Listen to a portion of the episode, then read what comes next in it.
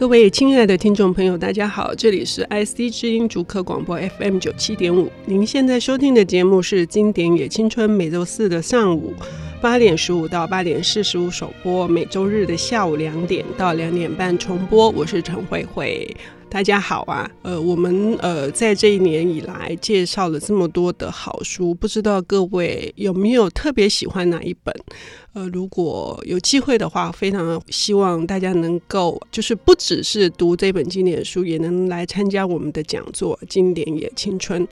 呃，相关的信息可以到瑞木电子书的网站去呃查阅。我们今天呢，一照例的请到了一位非常厉害的领读人，呃，Wolf，Wolf 你好啊，慧慧好，各位听众朋友大家好。你看哦，厉害，包括声音也很好听哈，听的 听的就是那种低频的这样子，会震动你的心灵。呃，Wolf 他是一位作家，他到目前为止出了九本书。那他善于写边缘的以及黑暗的意象的。一些主题的作品。那前阵子他在读引出的最新的一本书是《岁梦大道》。那不止他是一个创作者，他是每天都要规定自己写作的，这一点我也非常的佩服。同时呢，他在以前他也是呃台湾的著名的网络书店。很重要的企划部的主管，现在呢又着力于跟创作有关，也是呃鼓励华文创作这个平台上面有一些新生代作家的一位讲师。所以以这般的经历可以知道，他不仅是文学咖，他同时呢也是在评论或者是在专栏的写作上面，也都交出了一定的成绩单。那在这样的背景之下，沃夫今天要为我们介绍的这本经典，跟我刚刚所呃描述的你自己会有一些什么样同质性的地方吗？因为我觉得你很关心社会的议题。嗯，是，我觉得。创作某个部分、某个角度来说，你要反映，你不见得有办法替这些问题提出解答的方法，但是你要把这些问题记下来。嗯、那记的方法不见得是像记者那样子计时的东西，你可以把它融到自己的故事里面去。嗯，但是呃，我觉得这是必须要去做的一件事。但是我今天其实非常的兴奋，是 要来讲杰克伦敦，因为 杰克伦敦算是我的文学的。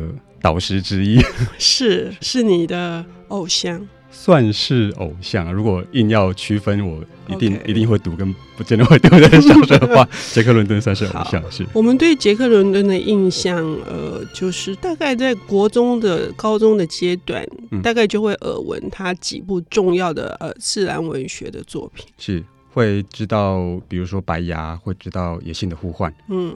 呃，这两个作品，这两本书都很好读啦。嗯、然后其实呃分量也不重，所以很多人会觉得好像是小朋友也可以读的东西。嗯，其实我印象很深，是我第一次读杰克伦敦，就是一本绘本版的《白牙》。是对，那是很小的时候，我我搞不清楚是哪弄来的书，而且我很确定那不是我的，应该是某个同学带到学校，然后就莫名其妙借来了。嗯、而且我一直有个印象是，他的书名不叫《白牙》，嗯，他书名。有一个类似《荒野之狼》之类的书名，是。对，所以我一直以为我读过赫曼·赫塞，但是哦，对。对，赫曼·赫塞也有一本书就叫《荒野之狼》，对，但是赫曼·赫塞那一本书里面半只狼都没有，对，所以我我很后来才搞清楚这件事情，嗯，是一直到我到国中的时候自己读了《野性的呼唤》，嗯，我突然发现《野性的呼唤》是白牙那个故事的倒装版，嗯。就是野性的呼唤是一个呃圣伯纳犬跟牧羊犬混种的狗，从加州然后到了阿拉斯加去。嗯、白牙是一个狗跟狼混血的，嗯，半狗半狼的这只狼。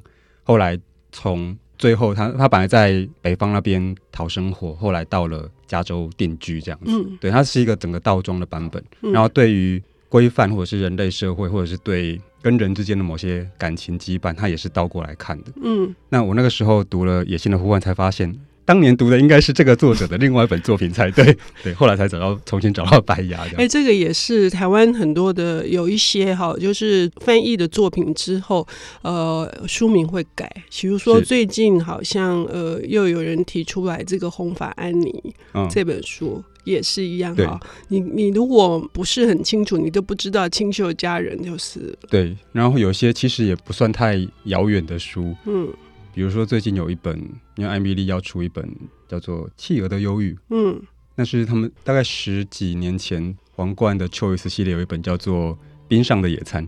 同一本书是对，但是 那个不讲，大概一下子会不会知道说这是同一本书这样？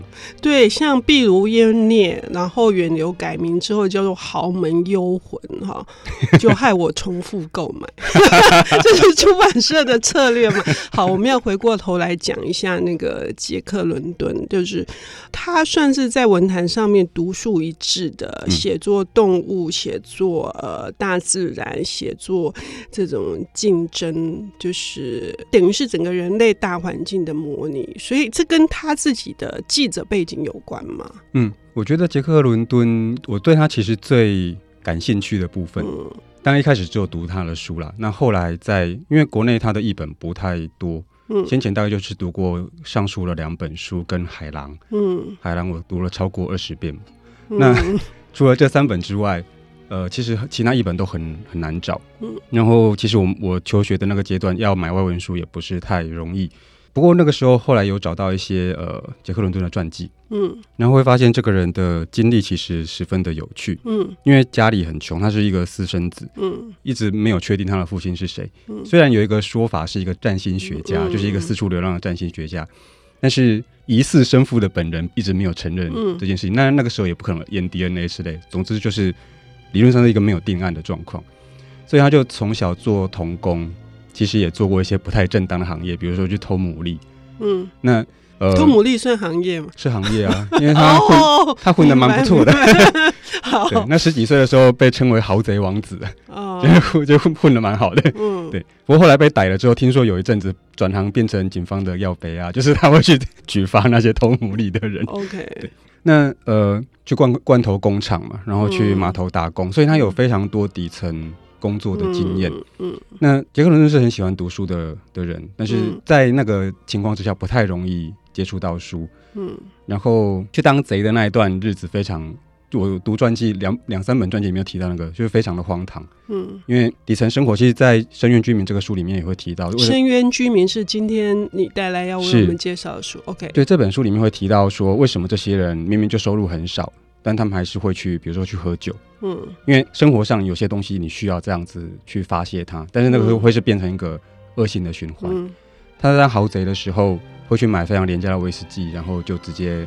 敲碎瓶颈就开始喝，嗯，然后可能马上就把它喝光，然后 里面提到有一次他喝光之后掉到海里面去，因为在码头旁边喝，嗯、喝光之后掉到海里面去，没有人知道，嗯，然后他半睡半醒之间游到一个礁石上面去攀在那个地方，那因为那个很年轻嘛，才十才十来岁，体力很好，天亮之后就有船经过看到他，把他救起来，不然的话就就死在那个地方。了，嗯、对，那他一直到了大概快要二十岁的时候，觉得我以后希望可以写。把我一些经历写出来，写成故事，所以很努力的念了大学。他用一年的时间，大概摆平了高中三年必须要念的东西，而且是自修的，嗯、半自修的状况。嗯、他那一年，我印象很深的是，他说他一定要睡五个小时，但是除了那五个小时之外，他一定都在念书。嗯，就一天念十九个小时，在图书馆里面，嗯、然后就念了一年，考到呃伯克莱，加州的伯克莱。太厉害了。对，然后念了一年之后呢，就又被退学了，因为没钱。所以，我们今天介绍的这位，呃，就是杰出的作家，他有很多经典的作品，杰克伦敦。然后，沃夫今天要嗯为我们谈的是，呃，深渊居民。我们刚刚已经对杰克伦敦的背景有一些介绍，呃，下半段我们将进入《深渊居民》这一本巨作，呃，让我们来探讨什么是深渊，那这些居民呢，他们又是什么样的境况？我们休息一下，等一下回来。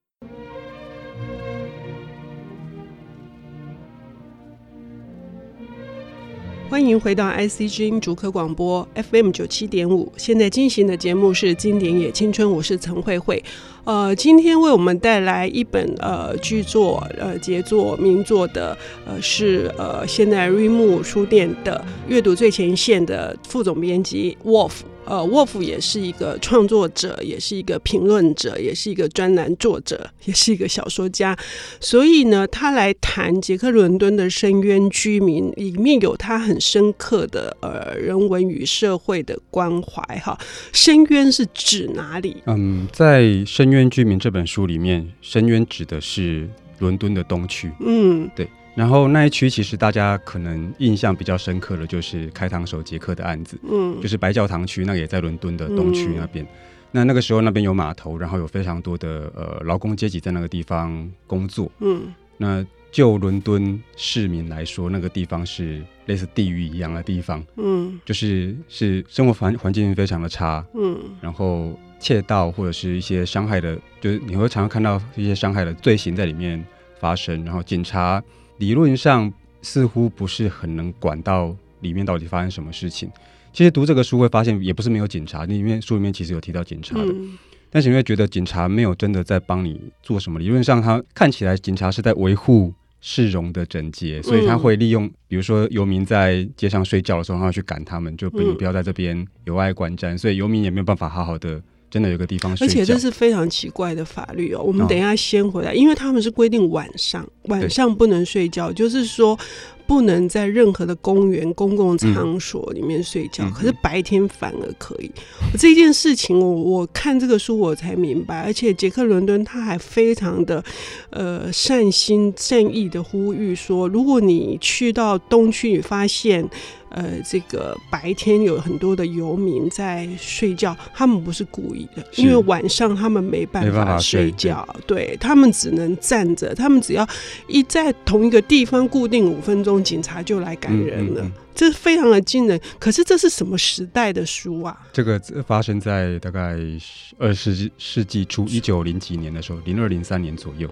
呃，我知道，就是在十呃，就是十九世纪末的时候，狄更斯也写过蛮多关于英国的这些惨况，嗯、像包括《快乐与生计》呃，对，《快乐与生计》就是很多这些孤儿，他们为了求生，他们也做过刚刚杰克伦敦自己做过的事情，扒手或者小偷，那已经很惨。可是那个时候不是是英国最辉煌的时候，是维多利亚女王当政的时候吗？嗯、不是他一大堆的殖民地，他怎么能容许他的子民是活在像这种情况底下？是是，这是伦敦东区独有的情况吗？我觉得这个应该是资本主义兴盛之后就会看到的状况，嗯、就是。发展资本这个事情被放到很大的时候，阶级会出现，嗯，就是跟从前不一样的阶级。从前的阶级可能是贵族，就世袭的那些东西，他有权利，嗯，但是新的阶级出现之后，会产生一些翻转。再来就是上面的阶级，有权利的阶级，富有的阶级会去压迫到下面的阶级，嗯，对。那富有的阶级会拥有一些。呃，社会的地位，那他们可能会拥有一些政治的实权，比如说可能比较容易去影响到警察。嗯，我们以刚刚那个例子来说，其实一直到现在过了一百年，其实世界并没有太大的变化。嗯，所以他用“深渊”这两个字来形容，你刚刚也说它是地狱，它是悲惨世界哈，它到底有多悲惨啊？这里面其实有非常多的，就是因为杰克伦敦是受托，然后那个时候他已经是一个成名的作家了。嗯他等于受托，然后伪装成这个底层人士到伦敦那边去。嗯、那他混迹在里面的时候，会直接看到非常多其实还蛮可怕的景象。那比如说要要去那个收容所过夜，然后要几个人睡在非常非常拥挤的地方，或者是呃一个公寓里面，他可能有好几户人家挤在里面，在做小隔间，然后挤在里面这样子。然后一户人家就是有些人要睡在桌子桌子上，有些人睡在床上。然后在呃吃饭的时候在挪动这样子。哦，对，我看到有一幕，我觉得。非常匪夷所思，是说，嗯、呃，好像他的床是分租出去，然后床可以租三班制，对，不是床上而已，嗯、连床下都可以租三班制的这样子。所以杰克伦敦他伪装成穷人来写这篇报道文学的时候，他说他要去租一个单独的房间是非常困难的事，他，在整个东区 找不到，嗯、最后是三个，他是跟三个男人合租一个房间啊。我天哪！现在这跟日本，日本最近不是也在报道，就是那个胶囊旅馆的。嗯胶囊旅馆还是我们自愿去住的 小旅馆。其实，在在中国，在香港，还是一直会看到这样子的。嗯、对，在就是可能乡村的人到城市来讨生活，然后只能住在非常非常狭小的地方。嗯，对。我刚刚用胶囊旅馆比喻，实在是非常的大不敬，就是不伦不类。可是我的意思是说。这些会去住胶囊旅馆的人，根据报道是一个晚上是三十块美金的住宿费。对这些人来说，他们是不酗酒，他们都是为了明天要出外找工作，是是可是找不到工作。但是在杰克伦敦笔下的这一群人是，他们一周的收入是五块钱美金呢。嗯，在那个时候是五块钱美金，那怎么活？我觉得杰克伦敦很有趣的是，他在书的后面那几章一直有列出每家生活的那个购买清单，就是你必须买多少东西，然后会花多少钱。如果你一家五口，你一你要花多少钱？你收入有多少钱？对。然后从那个地方看起来，你会知道这些人真的是生活的非常拮据，他们不可能有储蓄，其实能不欠债就已经非常了不起。对，以那个状况来看。而且很多人的情况是，他们其实并没有固定的工作，嗯，就他每天出去是要在找打零工的机会。那就算你是一个有身有一技之长的这种技工，也不见得会有持续性的工作可以给你。所以其实我觉得每个人都看起来就是很朝不保夕这样子。嗯，里面他有提到说遇到几个流流浪汉，就是在各个城市间游历的，这个我觉得也挺有趣啊，就是。因为杰克伦敦自己在美国也做过一样的事情，嗯嗯嗯嗯，而且这里面还谈到，就是因为这种长期的饥饿，不是那种时机好坏，是长期的饥饿所引发出来的非常非常多的问题，像是健康健康的问题，对，还有自杀的问题，对，因为你不知道到底明天在哪里啊，我不知道我到底还能干嘛，嗯，怎么想都会觉得这个生活是无望的。而且是说保有财产比人身安全还要更重要，就是那个情况下是这样，就是你如果偷人家一个瓶子，你判的罪比你杀了人杀人人还你伤害人还重。那个是一个畸形的，就是法律上也畸形啊，制度的，就是从刚刚慧慧提的这个例子就会知道说，制度在保护嗯。有权有钱的这些人，嗯，他们不会把对这里面杰克伦敦提到很多法院里面的。判例，嗯，就是看起来都是很很不可思议的，嗯，就是把商人这个事放到很低的位置，嗯，但是把比如说毁坏财物这类东西会判很重的刑，嗯，或是会罚很高的金额，以他们的收入来看是很高的金额，嗯，你就会知道说，其实法律不管是那个时候的司法单位还是执法单位，理论上会是保护这些呃上流人士的的权益的，嗯嗯，那当上流人士觉得，比如说游民在我们家附近睡觉不好看，那警察就会去做这种事情，游民打坏了东西很糟糕，他就会去做这个事情。嗯，对，那个是一个完全阶级不公平的状况。哎、欸，即使到了现在也是，有一些城市他们还会在人行道上面装类似尖刺的东西来防止游民。对，可是他们不去检讨为什么会产生这些游民。是，就是这跟我们，比如说我们在万华还会有人，还有议员拿水去冲游民。万华我们也看过，就是。嗯这是我跟有一次跟吴明义聊天的时候提到的，嗯，就他说他在晚上看到有那个骑楼的灯亮着，嗯，然后他本来觉得好像是很很贴心的一个做法，就是大家夜归的时候有灯可以亮。后来他发现不是，那个是故意不让游民在那边睡觉，嗯，就是你的灯亮着，他们就不能在那边，因为不舒服，他们就不能在那边睡，他们就必须要到其他地方去。嗯，那我觉得在一个尤其资本主义的，我觉得还蛮蛮明显的，就是在这个社会阶级底下，大部分的人想到的不是。我要去重新调整阶级或者向上反抗。我比较简单的是，我我去压迫比我更弱小的阶级。嗯，所以杰克伦敦想要问我们一个问题，就是说，如果文明不能带给一般人的生活改善，那我们要这个文明干什么？然后问题出在哪里？所以这本《深约居民》我自己读来，我真的是有很多地方我读不下去，我没有办法一次读完。